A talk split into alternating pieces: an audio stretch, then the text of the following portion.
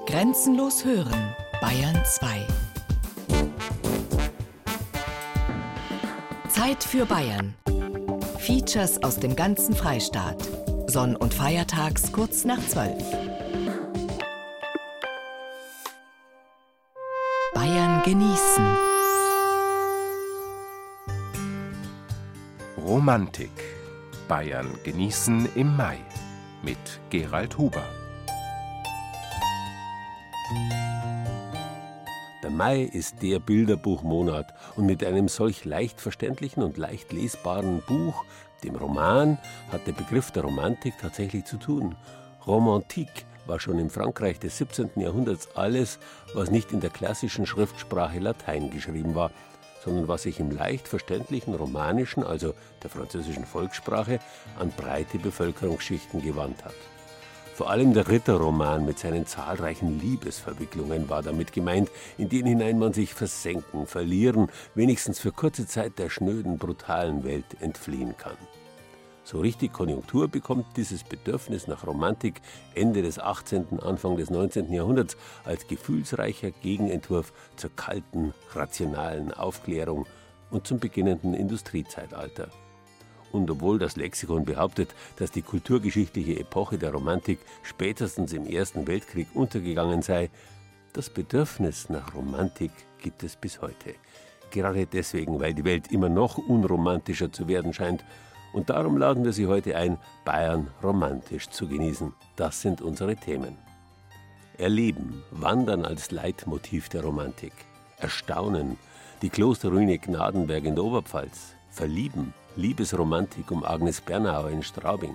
Erfahren, die romantische Straße in Oberbayern. Verheiraten, chinesische Massenhochzeiten in Neuschwanstein. Verspeisen, Picknicken in Nürnberger Parks. Betrachten, der internationale Sternenpark in der Rhön. Freuen Sie sich mit uns auf eine romantische Stunde Bayern genießen.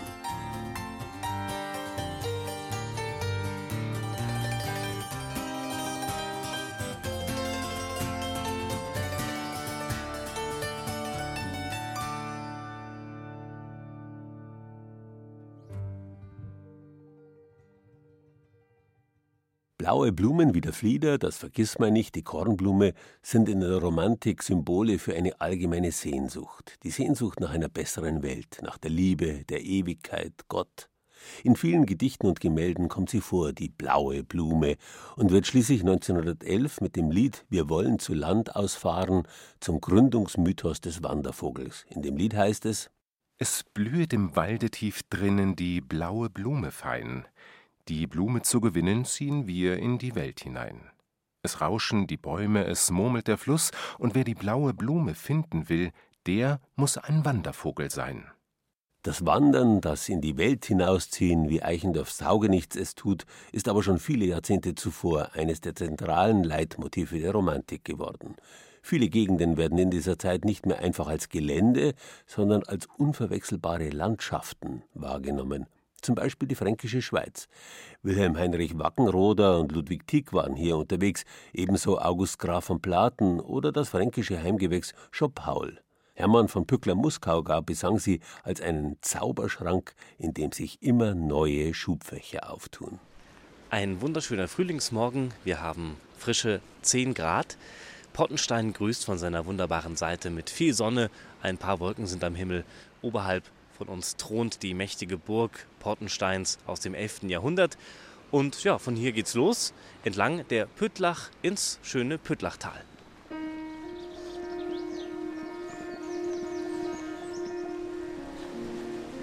Das Püttlachtal ist eines der wenigen absolut verkehrsberuhigten Täler der fränkischen Schweiz. Die Püttlach ist ein Seitenarm der Wiesent und hier an dieser Stelle, hier in der Nähe, sind die Romantiker unterwegs gewesen und haben sich von der Landschaft beeindrucken und verzaubern lassen. Das Rauschen eines Waldes, ein Bach, der vom Felsen fließt, eine Klippe, die im Tal aufspringt. Es kann mich in einen Taumel versetzen, der fast an Wahnsinn grenzt. Wir stehen vor einer riesigen Kletterwand mit dem Namen Hohe Nase und man kann sich herleiten, woher dieser Name stammt, denn etwa In 100 Meter Höhe ragt eine riesige Steinnase aus dieser Wand heraus. Und ich kann mir nicht vorstellen, dass diese 150 Meter hohe Wand hier wirklich erklommen werden kann. Aber ein sehr beliebter Kletterfelsen gleich hier oberhalb der Püttlach. Und dort kommt auch schon eine Wandergruppe uns entgegen von vier Leuten. Und da wollen wir mal fragen, tja, wie romantisch diese Wanderung bisher für Sie war. Das Romantische sind auf jeden Fall die großen Steine. Und allein die Felsen, die Schlucht, so ist irgendwie so gigantisch. Und auf der einen Seite ist irgendwie so rund und dann kommt eine Spitze und, und das Bemooste dann, ach, mir stellt immer wieder fest, dass halt auch an Bäumen unheimlich viel Moos dann. Also es ist wirklich sehr, sehr schön.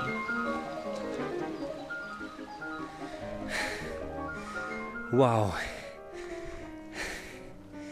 Nach etwas mehr als sechs Kilometern bei der Hälfte dieser Rundwanderung zwängt man sich durch eine wild hoch aufgeschossene Felsschlucht, dann noch 150 Meter steil den Berg hinauf zu einem Hochplateau der Ruine Hollenberg, eine Festungsanlage aus dem 14. Jahrhundert. Und hier hat man wirklich einen gigantischen Ausblick über die weiten Wälder der fränkischen Schweiz. Hier nur ist der wahre Genuss. Eine schöne Gegend veredelt den Menschen, eine schlechte macht ihn kleinlaut und scheu. Und die ganze Natur ist dem Menschen, wenn er poetisch gestimmt ist, nur ein Spiegel, worin er nichts als sich selbst wiederfindet. Bevor es zurückgeht, kurz noch ein Abstecher über einen nicht befestigten Pfad zur Zwergenhöhle hier unterhalb der Burgruine Hollenberg.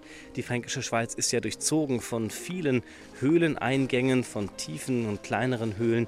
Der Nürnberger Komponist und Gitarrist Stefan Grasse hat mit seinem Instrument der Gitarre schon des Öfteren die fränkische Schweiz bereist, bewandert, hat sein Konzertpublikum mit auf diese Wanderungen genommen und an wunderschönen Orten Station gemacht, unter anderem auch in Höhlen. Also es ist ein angenehmes Klima erstmal, das mag erstaunen, auch wenn wir so tief unter der Erde sind. Aber auf der anderen Seite, es ist ein ganz mildes, fantastisch warmes Licht hier. Es sind überall Kerzen und die Akustik ist auch gar nicht so schlecht. Es ist eine ganz fantastische Atmosphäre. Auch der Rückweg präsentiert sich äußerst idyllisch. Der verschlungene Pfad schlängelt sich durch sonnendurchflutete Wälder Rechts und links blüht es aller Orten. Bis zu 40 verschiedene Orchideenarten sollen hier vorkommen. Und in der Ferne lockt auch schon wieder Pottenstein mit den hoch aufgeschossenen Felswänden.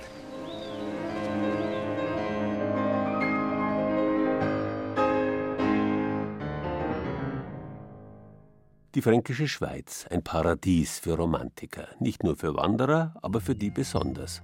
Deswegen finden Sie auf unserer Internetseite unter bayern2.de für diese Wanderung von Pottenstein zur Burgruine Hollenberg eine ausführliche Beschreibung.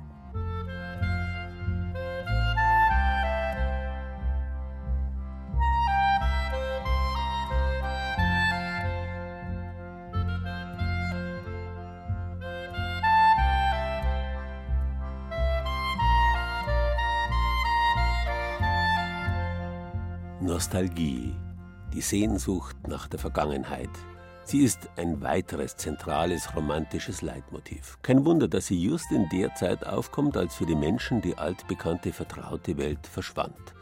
Die französische Revolution und die anschließenden Revolutionskriege stellten ganz Europa auf den Kopf. Das tausend Jahre alte heilige römische Reich deutscher Nation ging unter. Die Dampfmaschine begann Menschen zu Industriearbeitern und Handlangern zu versklaven, die vor der Tür stehende Eisenbahn begann das Leben zu beschleunigen, die Zeit und die Welt gerieten aus den Fugen. Auf einmal entstand eine Sehnsucht nach der guten alten Zeit. Ruinen der Antike und des Mittelalters wurden zu romantischen Sehnsuchtsorten. Man hat sie zuweilen gar künstlich nachgebaut. Vor allem das Mittelalter, noch wenige Jahrzehnte vorher als gotisch beschimpft, wurde neu entdeckt besonders von Malern und romantischen Dichtern zu Beginn des 19. Jahrhunderts, wie zum Beispiel von Clemens Brentano. Brentano, selbst Protestant, fühlte sich auf einmal zum Katholizismus hingezogen, verfasste in seiner Zeit an der Universität Landshut Romanzen vom Rosenkranz und ließ sein Märchen Gockel, Hinkel und Gackeleia in der Ruine eines gotischen Klosters spielen, wie es ein besonders schönes Exemplar in Gnadenberg in der Gemeinde Berg im Landkreis Neumarkt in der Oberpfalz gibt. Mitten in dem kleinen Ort Gnadenberg stehen die mächtigen Ruinen einer Klosterkirche.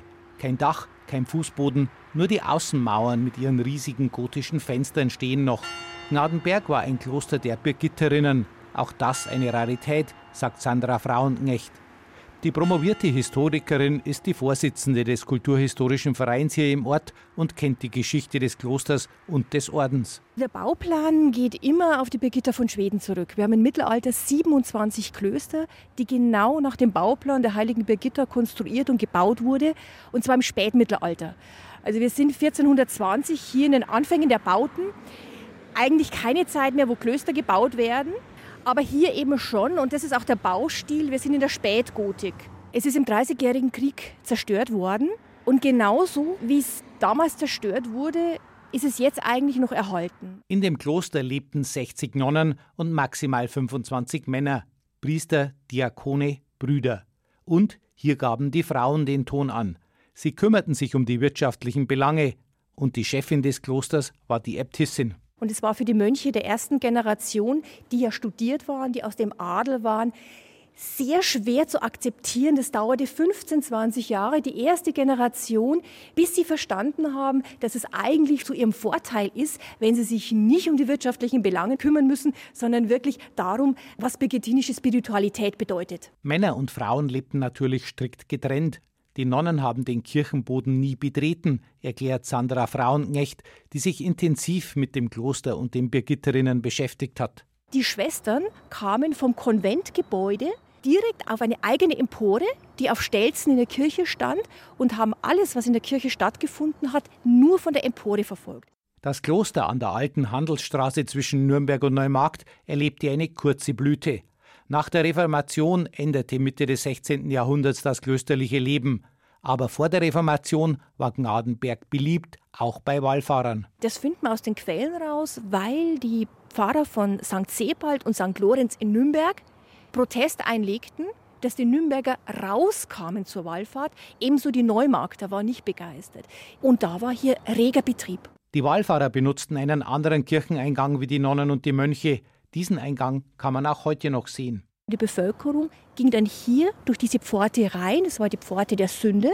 Und nach dem Gottesdienst und nach der Beichte gingen sie durch die andere Pforte wieder raus, das war dann die Pforte der Vergebung.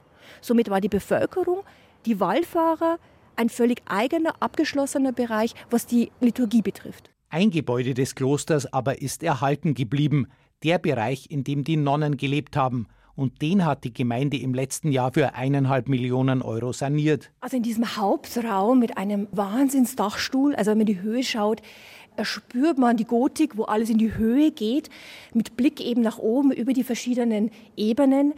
Sehr guter Blick ins Gebälk. Dieser Dachstuhl ist nur ausgebessert worden. Das ist also noch im Urzustand. Natürlich will die Gemeinde Berg jetzt auch Wanderer und Besucher hierher locken zu den imposanten Resten eines denkwürdigen Klosters. Bürgermeister Helmut Himmler. Das ist unsere Geschichte, wo auch die Bürger stolz drauf sind.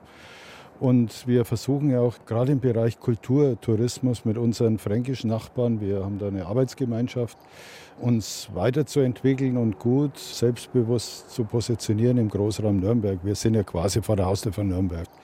Wir haben ja den Ludwigskanal als Industriedenkmal. Da versuchen wir mehr Tages- und Wochenendtourismus noch herkriegen und abseits der Route jeweils die kulturellen Besonderheiten auch darzustellen und in Gnadenberg unter anderem das ehemalige Kloster und hier konkretes Konventgebäude. Die Gnadenberger, gelegentlich genervt vom Durchgangsverkehr an der Straße Neumarkt-Nürnberg, sind jedenfalls froh, dass das Konventgebäude jetzt saniert ist. Die Sanierung ist herrlich geworden. Herrlich, muss ich schon sagen. Ja, wunderbar. Schönes Wann.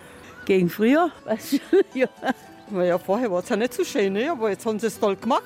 Haben Geld auch gekostet, aber es ist schon schön geworden.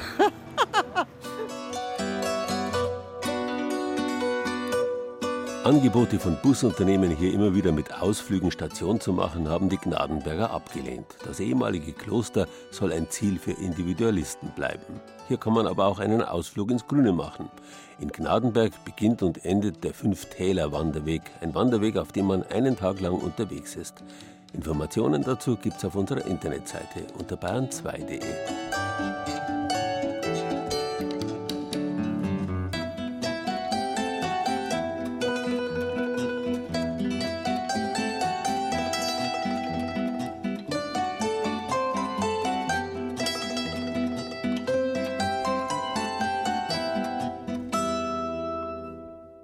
Es waren zwei Königskinder, die hatten einander so lieb.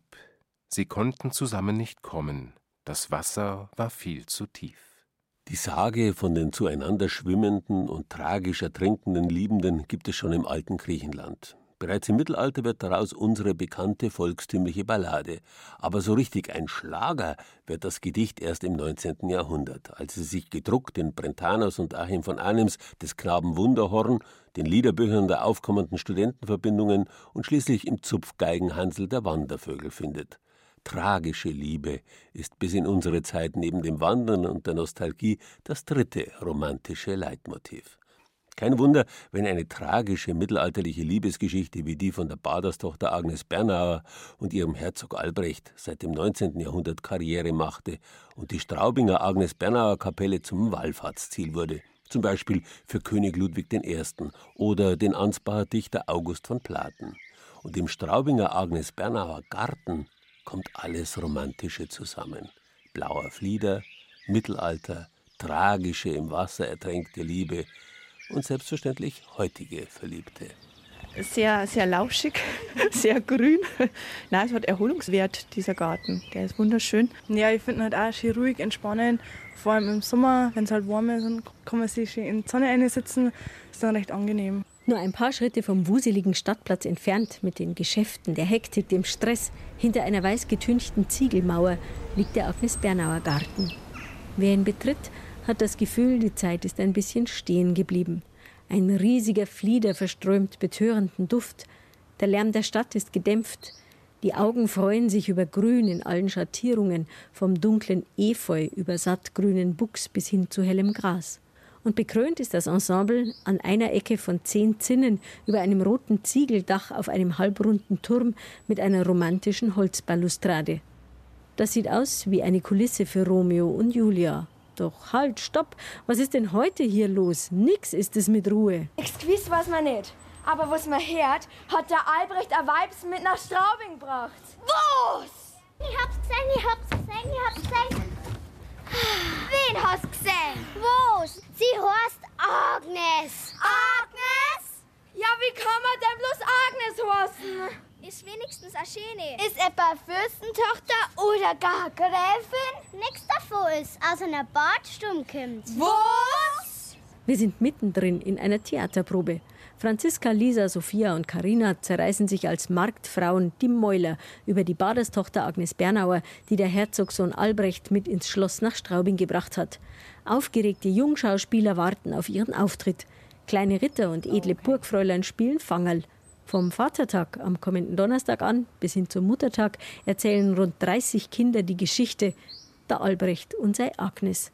Der sonst so ruhige Garten wird an vier Nachmittagen zur Theaterbühne und eigentlich eignet er sich dafür auch bestens, denn das Gelände steigt steil an, wie in einer Arena, vom Turm aus hinauf zum einstigen Rentamt, einem Teil des Schlosses. Die Kinder sind begeistert dabei. Das ist ja kein Märchen, das ist ja echt. Also ich finde Theaterspielen insgesamt ist irgendwie so schön. Und noch dazu am Originalort. Schließlich war die arme, unstandesgemäße Agnes in diesem Turm eingesperrt, bevor sie als Hexe in der Donau ertränkt wurde. Halt, schon wieder Stopp. Das ist eine der dreistesten Lügen der Stadtgeschichte, amüsiert sich Stadtarchivarin Dorit Krenn. Es ist eine kühne Lüge, wie mal ein Bürgermeister im 19. Jahrhundert schon festgestellt hat. Eine kühne Lüge, dass die Agnes Bernauer in diesem Turm gefangen gehalten worden ist. Das ist ein Befestigungsturm. Der ist so um 1480 erbaut worden, weil der, unser Stadtherr, der Herzog Albrecht IV., befohlen hat, dass unsere Stadtbefestigung besser werden muss. Und dann hat man die Stadtbefestigung erhöht, erweitert und hat eben auch diesen Turm hier als Verteidigungsturm errichtet der eben ursprünglich offen war. Und erst dann im 19. Jahrhundert hat man so diese schöne Holzbalustrade gemacht, diesen Aufgang als Sommerlustsitz. Und wie gesagt, und die Agnes Bernauer, die ist ja schon 1435 in der Donau ertränkt worden. Also da war von diesem Turm weit und breit noch nichts zu sehen. Doch wie konnte es zu dieser Lüge um den romantischen Turm kommen?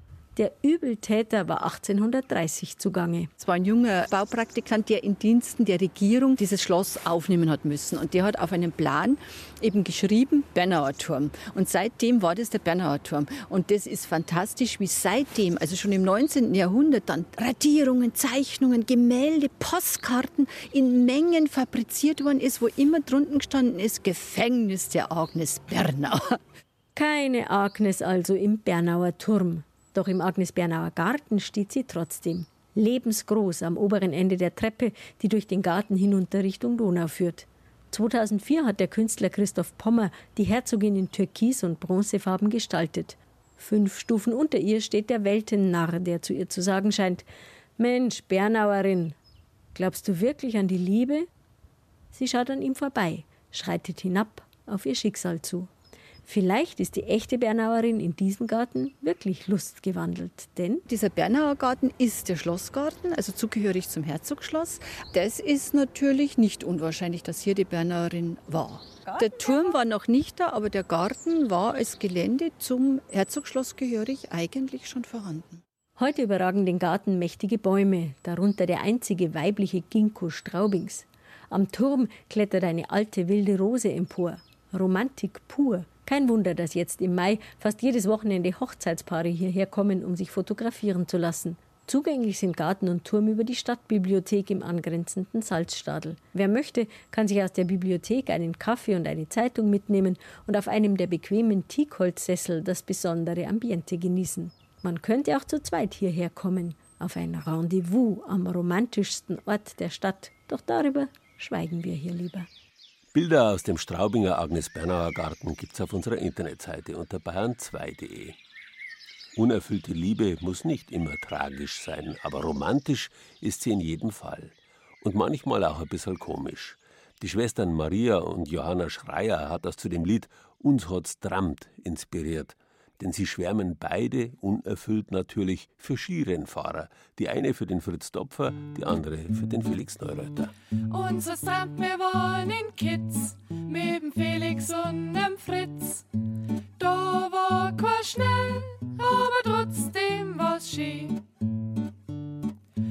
Föhn, der bloß durchs Leusachtal, uns ist es wurscht und egal. Wir sind ja in Kitz, mit dem Felix und dem Fritz. Wegen dem Fritz und dem Felix kommen wir nie aneinander, weil ihr gefällt der eine und mir der andere. Was werden die zwei Millionen Skifahren machen? Das wissen's nicht jetzt, das wissen's aber nachher. Vielleicht Skischuhe oder Hüttenwirt. Uns war's am liebsten, wir waren dann zu viert. Unser Strand, wir waren in Kitz, neben Felix und dem Fritz.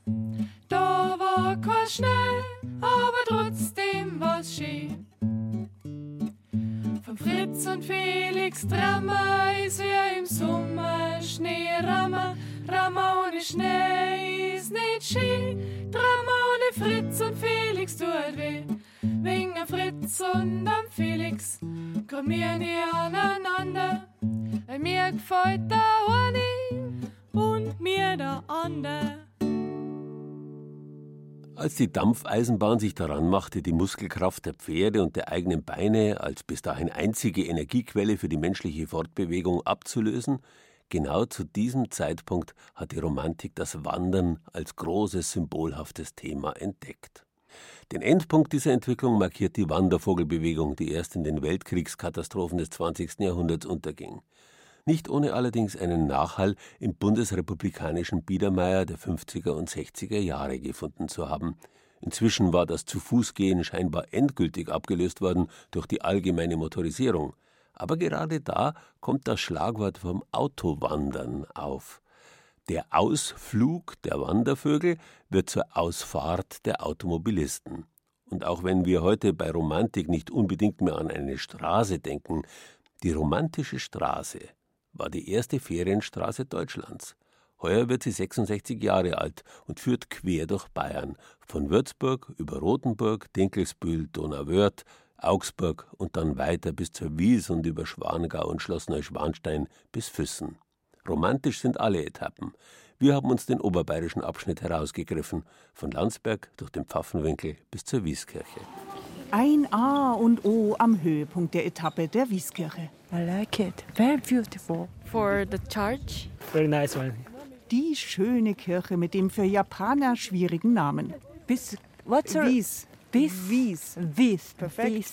Die berühmte Wieskirche, bei vielen beliebt. Wir kommen aus der Eifel. Wir machen Urlaub und sind heute zu Schloss Neuschwanstein und einmal hier zur Wieskirche. Wissen Sie, was Sie da für eine Straße gefahren sind? Die B16. Die romantische Straße. Das ist die romantische. Ja, habe ich gelesen. Nicht nur lesen, sie entlangfahren und am besten von Norden Richtung Süden. Darum zurück. Wir starten in Landsberg und wer da am Hauptplatz ankommt, freut sich Über unser schmuckes historisches Rathaus, das Dominikus Zimmermann gestaltet hat, Anfang des 18. Jahrhunderts mit der wirklich unglaublich schönen Rokoko-Fassade. Claudia Flörke vom Kulturbüro Landsberg erzählt uns weiter, dass sich heuer der Todestag von Dominikus Zimmermann zum 250. Mal jährt. Neben Balthasar Neumann und Johann Michael Fischer der Rokoko-Architekt und Stuckateur Bayerns. Die Wieskirche ist sein Hauptwerk, aber entlang der romantischen Straße lassen sich noch weitere seiner Kirchen bewundern. Und auch Landsberg selbst lohnt noch einen Stadtbummel. gibt viele, die kommen und sagen, wir wussten gar nicht, dass Landsberg so wunderschön ist. Als Leiterin der Touristinfo muss Ira Wild das ja sagen, aber es stimmt wirklich. Neben dem Lechwehr begeistern vor allem die kleinen, verwinkelten mittelalterlichen Gassen. Das Hexenviertel, der Schlossberg, das gefällt nicht nur den Japanern. Also manchmal, wenn man auf dem Hauptplatz sitzt und die Augen zumacht, könnte man auch irgendwo in Florenz, in Verona oder in Venedig sitzen. Wirklich sehr viele Italiener. Und die kommen hauptsächlich entlang der romantischen Straße. Und die fahren dann auch alle weiter Richtung Süden, Richtung Schongau. Wer damit im Auto nicht die vierspurig ausgebaute Bundesstraße wählt, sondern eben die romantische Straße, kommt doch viele kleine beschauliche Dörfer, manche mit Kirchen, die an anderen Orten die Sehenswürdigkeit weit und breit wären. Hier reihen sie sich wie selbstverständlich eine an die andere. Durch viele Dörfer schlängelt sich malerisch ein kleiner Bach, manche Häuser sind nur über eine kleine Holzbrücke erreichbar. Wildromantisch. Die romantische Radelstraße weicht von dieser Route teilweise ab, führt aber dafür durch Epfach. Und dort gibt's nicht nur einen wunderbaren Ausblick auf die Lechschleife, sondern es lohnt auch der Besuch im kleinen Römermuseum. Im ehemaligen Feuerwehrhaus zeigt Markus Martin stolz auf eine Büste des großen Sohnes von Epfach. Claudius Patanus Clementianus, der steile Karriere, würde man heute sagen, hingelegt hat. Er war Prokurator, er war Statthalter, einer der Nachfolger von Pontius Pilatus für eine gewisse Zeit. Und dabei kam er aus dem kleinen Dorf am Lech. Auf der Via Claudia geht's aber nun erstmal weiter bis Schongau. Also das Flair herum am Marienplatz finde ich eigentlich am allerschönsten. Ich liebe die Stadt. Das ist einfach schön. Im Mittelalter eine reiche Stadt, denn Schongau lag nicht nur auf der wichtigen Handelsroute von Italien nach Augsburg, sondern auch an der Salzstraße von Bad Reichenhall bis Kempten. Und noch heute beeindruckt das Ballenhaus, ein spätgotischer Bau auf dem Marienplatz mit Treppengiebel aus dem 15. Jahrhundert und eine großteils noch intakte mittelalterliche Stadtmauer in Schongau. Hier sitzt auch der oberbayerische Experte für die romantische Straße, Andreas Schmid. Und er kann uns auch erklären, warum man 1950 diese Straße sozusagen erfunden hat. Man wollte eigentlich damals vor allem den Amerikanern zeigen, die schönen Seiten von Deutschland, die historischen Städte, die noch über waren. Und in Zeiten des Wirtschaftswunders konnte man da dann auch wunderbar sein Auto stolz spazieren fahren, was heute freilich immer noch geht. Aber die meisten sind heute mit Bussen unterwegs, mit dem Radl oder immer mehr auch zu Fuß. Die Ammerleite zwischen Peiting und Rottenbuch. Insider sagen auch, das ist der Grand Canyon von Oberbayern. Also wunderschönes Teilstück. Muss allerdings ein bisschen trocken sein, also nicht ganz ungefährlich. Da gehen also sehr viele Brücken und Stege ohne Geländer. Aber wild romantisch mit Fahren und alles. Also man meint, in kürzester Zeit, du bist ganz woanders. Von der erhabenen Stiftskirche in Rottenbuch kann man den Pfaffenwinkler Milchweg entlang gehen, erfährt dabei jede Menge über die hier übliche Weidelandwirtschaft und kann dann auch gleich noch Rast machen bei der Schönecker Käsealm. Dem bitte vor lauter Kultur und Kunst die Küche nicht vergessen. Ja, wir haben schon so ein bisschen allgäu-schwäbischen Einschlag. Bei uns gibt es durchaus Kässpatzen und ich weiß vom Geschäftsführer von der Romantischen Straße, er geht immer nach Wildsteig zum Schweinsbraten essen. Er sagt, es gibt den besten Schweinsbraten auf der ganzen Romantischen Straße. Und erneut einen herrlichen Rundblick. Liegt doch Wildsteig, eine bodenständige Bergbauerngemeinde, auf einer deutlichen Erhebung.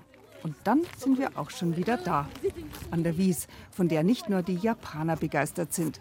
Gehört ein zu den schönsten, Schönsten, die ich kenne. Weil die Malerei so schön ist hell, freundlich. I like it. Very beautiful. Noch ein paar Fotos, der Bus wartet schon. Dann geht's weiter auf der romantischen Straße Richtung Füssen. Yeah, yeah, it's a famous. Yeah, in Japan, it's a famous you know, tour. You know, yes. Yeah, romantic, yeah, yeah, tour. Yeah. Romantic Kaido. Yeah, yeah, yeah, exactly. Genießen. Das Zeit für Bayern Magazin. Jeden ersten Sonntag im Monat. Auf Bayern 2.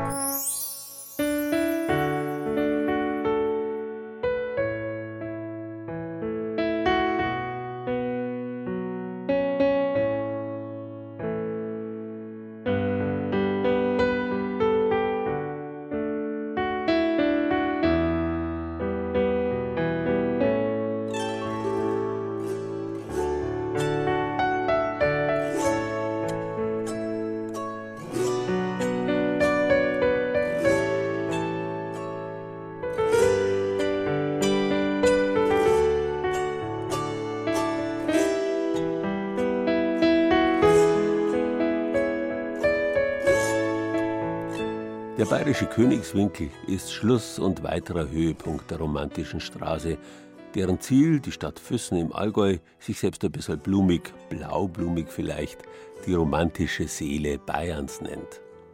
Aber für viele ist Füssen mit den Märchenkönigsschlössern Neuschwanstein und Hohenschwangau, den Ammergauer Alpen und traumhaften Seen genau das, der Inbegriff der Romantik. Eineinhalb Millionen Touristen kommen jedes Jahr hierher vor allem auch Asiaten.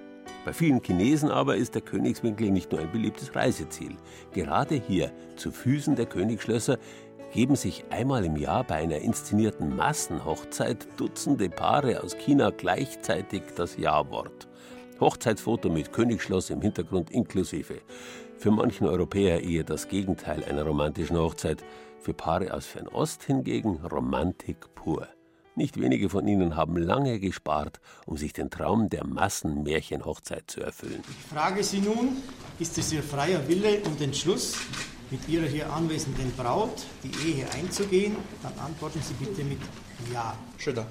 Gerührt blicken die anderen 30 chinesischen Hochzeitspaare, als sich Li Jie und Li Jiefei in Anwesenheit von König Ludwig und Sissi vor unzähligen Kameras im barocken Füssener Trausaal das Ja-Wort geben. Hiermit erkläre ich Sie nun zu Mann und Frau. Wenn Sie möchten, dürfen Sie sich jetzt gerne küssen.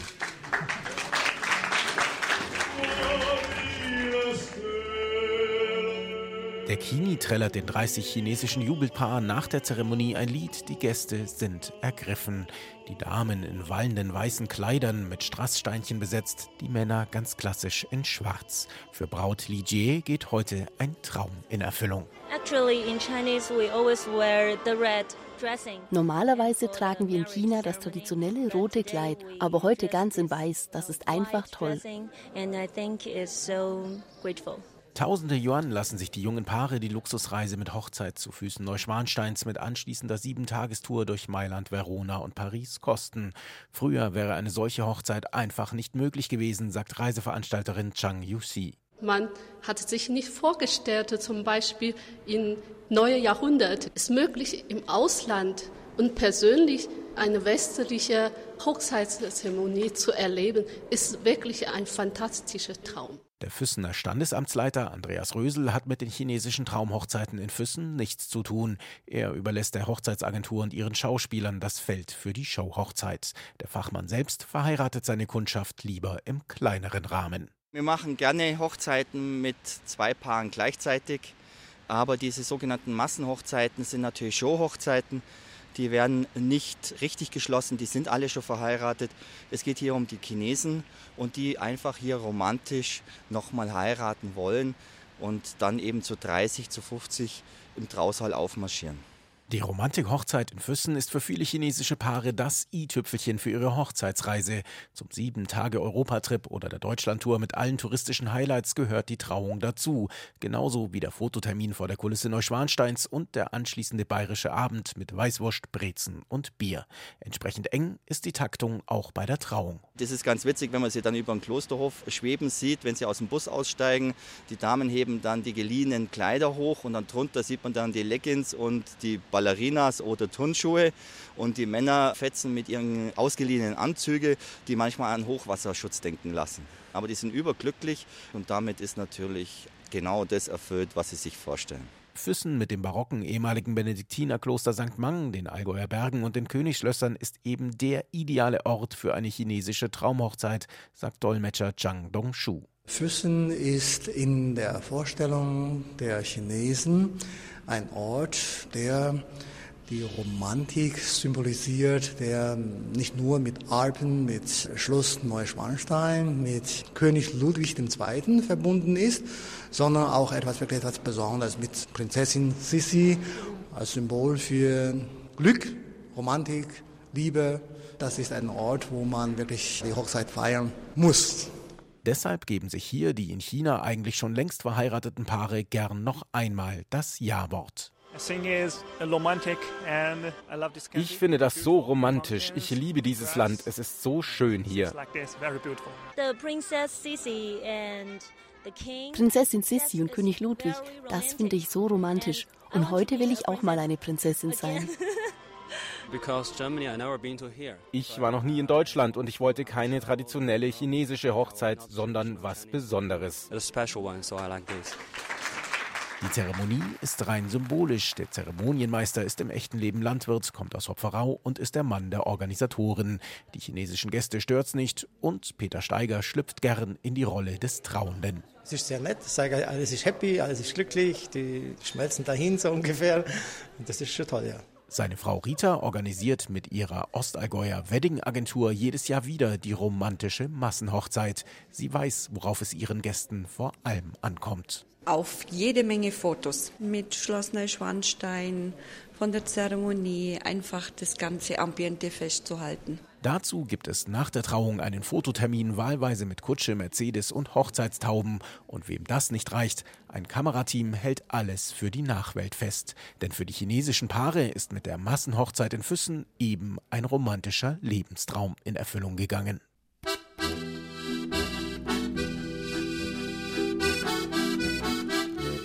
Selbstverständlich ist der Hochzeitstraum von der Traumhochzeit in traumhaft romantischen Ambiente nicht nur Chinesen vorbehalten. Die Trausäle in Füssen und in Schwangau stehen natürlich auch Einheimischen offen. Informationen dazu finden Sie auf unserer Internetseite unter bayern2.de. Man muss ja nicht gleich eine Massenhochzeit feiern.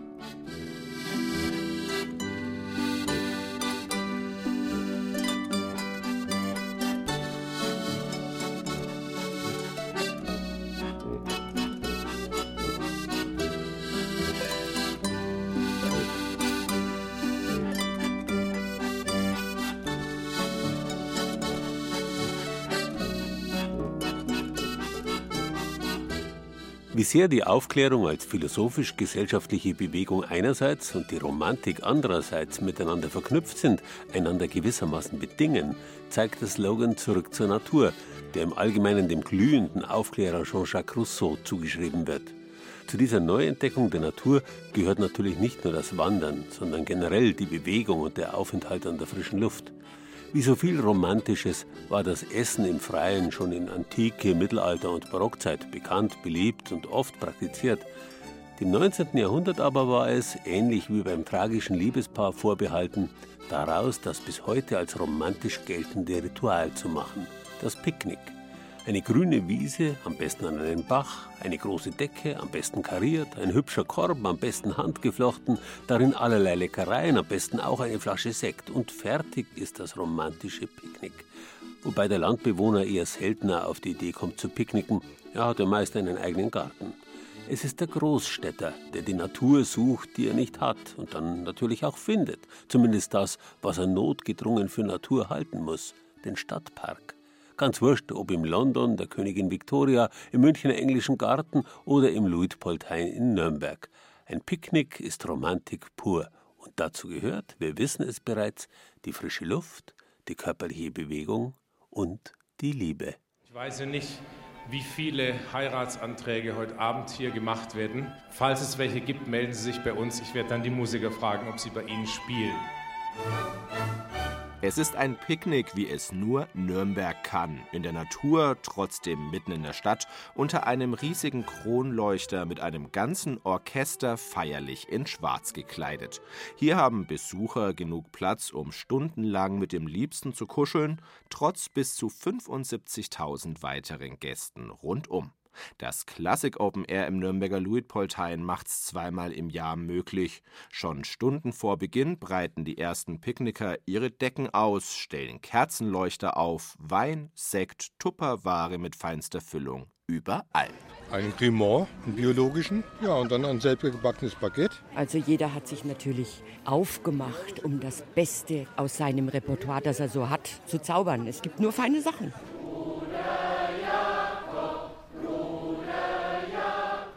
Ein Meer aus Sternlerspeiern gehört zu jedem Classic Open Air dazu, begleitet von zigtausenden, die auch mal im Kanon singen. Mehr Gänsehaut und Romantik geht kaum. Und dann die Menschen stehen auf und die Kerzen in die Höhe, das tut wirklich in der Seele gut. Wir sind gekommen 800 Kilometer. Wir kommen von Ungarn. Mir hat es wunderbar gefallen und unsere Familie auch.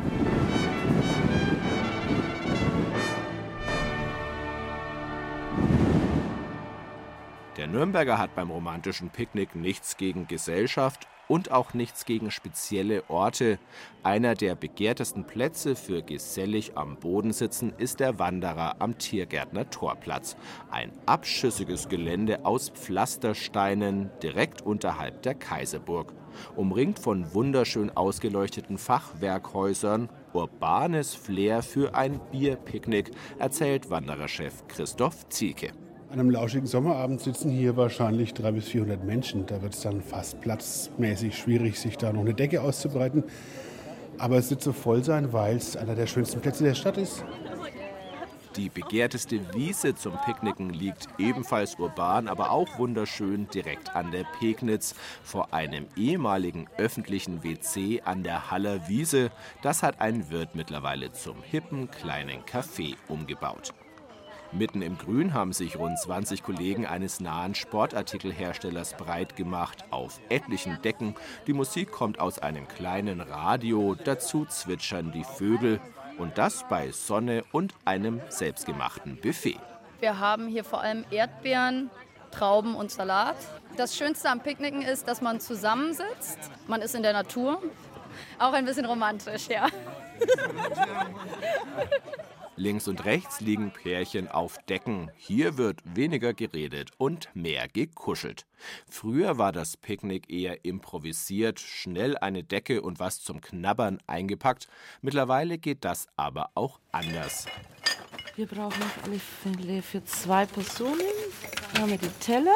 Wirtin Heike Stahl betreibt seit Jahren nun schon den Picknick-, Wald- und Wiesenservice. In der Küche ihres Cafés im Nürnberger Stadtteil Gostenhof wandern Zutaten für das perfekte Picknick in kleinen Gläschen und Schüsselchen in einen Korb. Es gibt ganz klassisch Tomate-Mozzarella-Spießchen.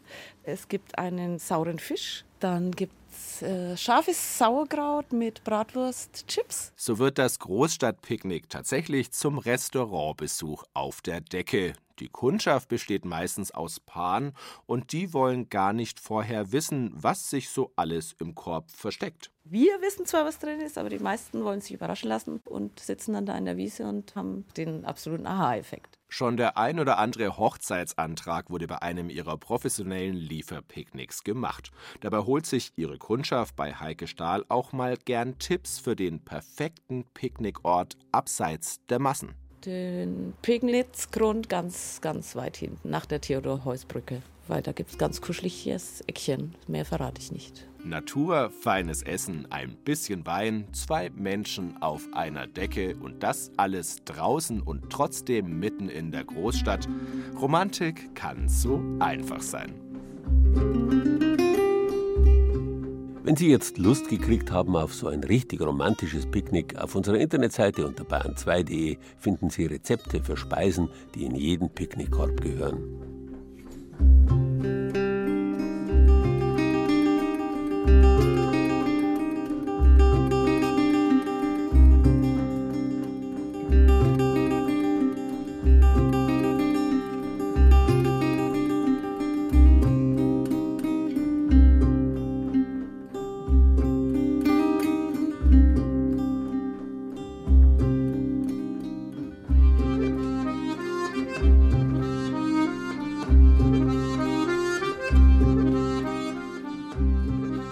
Aufklärer, ihr Name sagte schon, wollten das taghelle Licht in die verborgensten Winkel des Denkens leuchten lassen. Die Romantiker setzten dagegen das Geheimnis, die Mystik, das Unergründliche, die Nacht. Der Tag, die Nacht, Sonne und Mond, Himmel und Erde, nichts hat die Menschen seit jeher stärker angezogen als dieser Gegensatz. Zum taghellen Leben auf der Erde gehört immer schon auch der nachtdunkle Blick zum Himmel. Die Menschen aller Kulturen haben sich immer als auf die Erde gesandte Söhne des Himmels verstanden, weswegen sie ihre Sehnsucht, ihre Nostalgie, diese romantische Urbewegung zu allen Zeiten auf die Sterne gerichtet haben. Doch der Himmel ist seit einigen Jahrzehnten und immer mehr verdunkelt durch das künstliche Licht unserer Städte, das die Sterne überstrahlt. In der Lichtverschmutzung, diesem Verschwinden des bestörenden Himmels, wird dann Kulturphilosophen längst den Grund für die Materialisierung der Welt. Gott sei Dank aber gibt es Menschen, die sich die Freude am ältesten Kulturgut der Menschheit, der Beobachtung des Sternenhimmels, nicht nehmen lassen wollen. Und sich dafür einsetzen, dass Gebiete geschützt werden, an denen die Lichtverschmutzung bisher vorbeigegangen ist, wie dem Sternenpark Rhön. Über dem Schwarzen Moor in der Hochrhön ist die Sonne untergegangen und die Nacht ist tiefdunkel. Nur die Sterne leuchten an einem wolkenlosen Himmel. Ideal, denn heute ist Sternenguckerwanderung. Um die 30 Leute sind gekommen. Mich interessiert es einfach heute. Was sieht man dann wirklich, wenn man dann auf der Rhön ist? Und was sieht man von den Sternen? Mich fasziniert einfach der Sternenhimmel an für sich. Ich interessiere mich eigentlich schon seit langem dafür und möchte einfach ganz gerne viele Sternenbilder kennenlernen. Es ist halt was anderes als Planetarium, so mal in echt, in der Natur draußen. Und für die Kinder ist es halt auch sehr spannend. Also ich kenne schon ein paar Sternenbilder. Der große Wagen, sonst weiß ich gerade nicht mehr auswendig. Der große Wagen, ja, den kennen die meisten. Und der ist auch das erste Sternbild, das Sternenparkführer Joachim Schneider am Himmel wie an einer großen Tafel mit dem Laserpointer für alles sichtbar nachzeichnet. Hier ist der Kasten und dann hier unten ist die Deichsel. Und für Kinder, die anwesend sind, wer so einen Handkarren nicht mehr kennt, wer sich einen Einkaufswagen vorstellt, der findet auch den großen Wagen. Weil wenn man ein Auto sucht, dann sucht man ziemlich lang. Sein Kollege Michael Pinato erklärt dann, wozu dieser Wagen zum Beispiel gut ist. Also der große Wagen ist ein ganz tolles Sternbild, von wo aus man sich toll orientieren kann. Wenn ich den Kasten nehme von dem großen Wagen und verlängere die hintere Kastenwand um das Fünffache, komme ich an den nächsten Stern. Das ist der Polarstern. Der Polarstern ist die Verlängerung von unserer Erdachse. Und der Polarstern wurde auch schon immer genutzt bei Völkerwanderungen oder bei Schiffsreisen, um sich orientieren zu können. Und weiter geht die Reise über den Nachthimmel und durch das Reich der Mythologie. Kepheus sieht aus wie ein Haus. Das ist die Spitze vom Dach, geht bis dahin und dann hier runter das Haus. Ne? Kepheus stellt in der Mythologie den König von Äthiopien dar. Und in dem Schwung kann man toll weitergehen zu Cassiopeia, in der Mythologie die Königin von Äthiopien. Das ist ein Himmelsweh. Ah, Und in dem Schwung kann man toll weitergehen zu Perseus, in der Mythologie einer von den vielen Söhnen von Zeus. Die uralten Geschichten zu den Sternbildern werden hier gleich mitgeliefert und es wird klar, der Nachthimmel hat die Menschen schon zu allen Zeiten fasziniert. Nach einer guten Stunde Sternengucken ist bei vielen vielleicht der Nacken steif, aber die Augen glänzen. Also es war toll. Ich weiß jetzt, wo der Zwilling ist. Wir wissen, wo der Löwe ist. Und das ist der kleine Wagen, das sind die Perseiden. Ja, mir hat es sehr gut gefallen, weil man ganz viele Sternbilder gezeigt bekommen hat in allen Richtungen. Ich glaube, die haben extra einen Sternenhimmel bestellt, damit wir heute so viel sehen. Super, also ich fand es ganz interessant. Und ich mag halt auch Geschichten um diese ganzen Mythen und Sagen und die Griechen. Ganz toll. Ich finde das mal ganz beeindruckend, weil man guckt ja doch öfters mal so abends oder wenn man nachts mal so unterwegs ist in den Sternenhimmel und da kann man sich doch mal ein bisschen orientieren. Ganz tolle Sache. Dass man jetzt natürlich auch natürlich versuchen muss, das Ganze am Himmel wiederzufinden, was man in der Kürze gezeigt bekommen hat. Man kann sich's aber auch einfach mal so in einer schönen Sternennacht draußen gemütlich machen. Idealerweise natürlich zu zweit. Natürlich, auf jeden Fall. Es ist ja auch romantisch, die Sterne anzuschauen. Das ist das Beste, was es geben kann für Romantiker. Auf jeden Fall. Wir gehen immer im Sommer sowieso raus, wenn die Sternschnuppen fallen. Das ist ja so das Romantischste eigentlich. Aber jeden Abend eigentlich, wenn man die Sterne sehen kann, gehen wir raus. Und das ist jedes Mal wieder eine Faszination. Ja, romantisch ist es schon unterm Sternenhimmel. Also woran ich mich am intensivsten erinnere, das ist die Sternschnuppennacht, die wir zwei erlebt haben. Nachts mit Wolldecke, Socken im Liegestuhl. Das war fantastisch eine Flasche Sekt mitgenommen hier auf die Rhön. Dann kannst du die Sterne angucken und wir haben auch schon die ganze Nacht draußen geschlafen. Bis früh morgens, ja. Das ist ein wunderbares Erlebnis. Und jetzt ab Mai, wo die Nächte allmählich wieder milder werden, wer wird dann noch alles am Sternenhimmel auftauchen? Rainer Zerzavi, der dritte Sternenparkführer im Bunde, mit einer ganz kleinen Übersicht. Es werden dann die Sternbilder des Sommerdreiecks aufgehen. Das sind also die Vega in der Leier, ein sehr heller Stern, der zweithellste Stern nach dem Sirius, den wir heute gesehen haben. Und das Sternbild Schwan, ein sehr schönes Sternbild. Zusammen mit dem Sternbild Adler bilden diese drei Sternbilder dann das Sommerdreieck. Und wenn wir hier in der Rhön auf das Sommerdreieck schauen, dann werden wir auch sehr schön die Sommermilchstraße erkennen können. Denn die wird dann hier gerade schräg über den Südhimmel verlaufen. Und das ist ein sehr eindrucksvolles Schauspiel, wenn man das wirklich mal als wir, Großstädter hier aus der Natur und der Höhenlage hier sehen kann. Auf unserer Internetseite unter bayern2.de finden Sie Informationen zur nächsten Sternenguckwanderung im Sternenpark Rhön.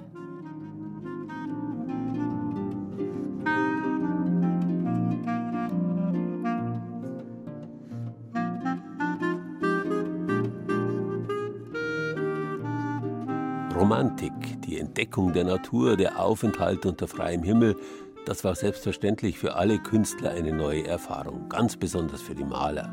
In Massen verließen sie jetzt ihre Ateliers, um Landschaften zu malen, en plein air, an der frischen Luft. In Europa hat es dafür zwei bedeutende Zentren gegeben: Barbizon bei Paris und die Künstlerkolonien rund um München, wie die Künstlerkolonie in Dachau, die Chiemsee-Maler oder die Maler im sogenannten Blauen Land um Murnau und Kochel, wo Wassily Kandinsky und Franz Marc mit der Gründung des Blauen Reiters den Sprung von der Romantik in die Moderne geschafft haben. Aber das ist schon wieder eine ganz andere Geschichte.